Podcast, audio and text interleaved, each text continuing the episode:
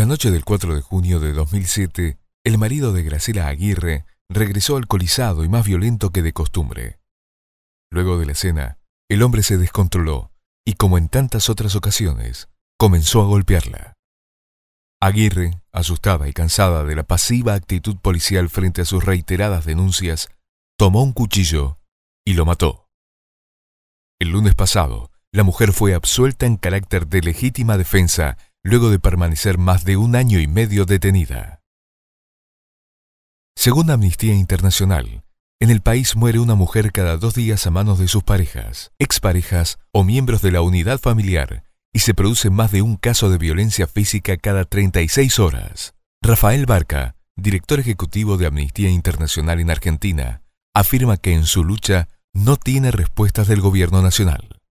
Si bien en 2008 el presupuesto del Consejo Nacional de la Mujer duplicó el del año anterior, alcanzando los 5 millones de pesos, fue menos de una quinta parte del presupuesto de Dirección Nacional de Artes y menos de una sexta parte del presupuesto dedicado al desarrollo y la promoción del turismo nacional.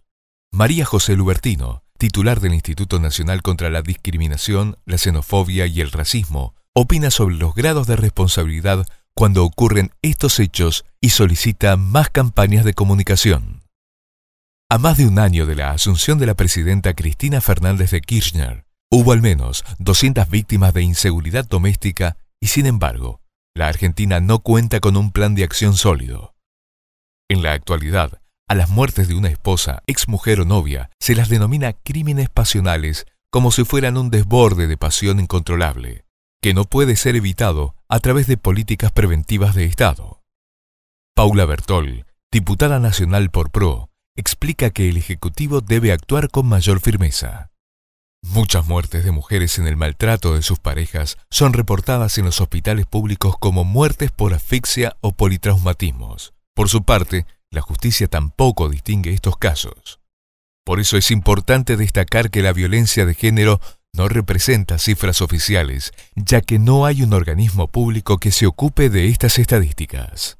Mabel Bianco, presidenta de la Fundación para el Estudio e Investigación de la Mujer, manifestó que ante una denuncia de esta magnitud, la policía no actúa con responsabilidad. Teniendo en cuenta que aún hacen falta tomar decisiones políticas firmes y asignar los recursos necesarios, la sentencia absolutoria que favoreció a Graciela Aguirre significa un pequeño avance y una luz de esperanza en la lucha contra la violencia familiar.